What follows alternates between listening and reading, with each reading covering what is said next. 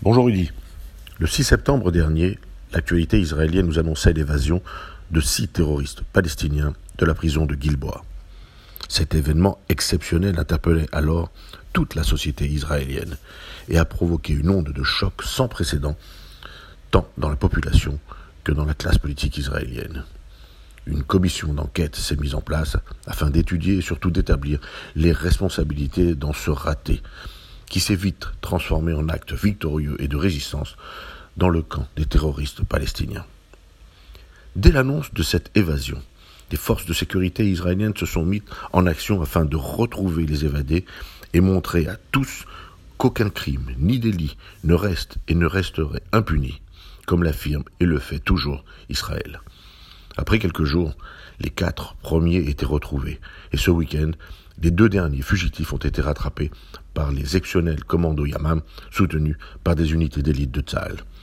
À l'annonce de la capture de tous les terroristes, un soulagement général a été ressenti par tous les Israéliens. Cette arrestation, en plus d'être une réussite à saluer, est également un signe fort envoyé en direction des apprentis terroristes. Car elle a mis en lumière le refus tant des Arabes israéliens que des Palestiniens de Jenin qui n'ont à aucun moment couvert ou aidé les évadés. Cet aspect est important et montre les fissures qui apparaissent parmi une population que l'on voit parfois défiler et brailler après des attentats terroristes.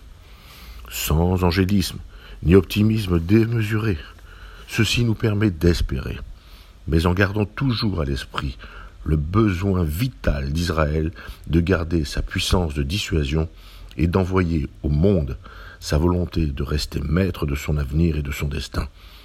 Et en cette veille de Sukkot, en se rappelant de la confiance que nous gardons tous en la protection divine, alors que partout nous sortirons de nos murs et nos maisons, afin de le dire, le vivre et l'affirmer.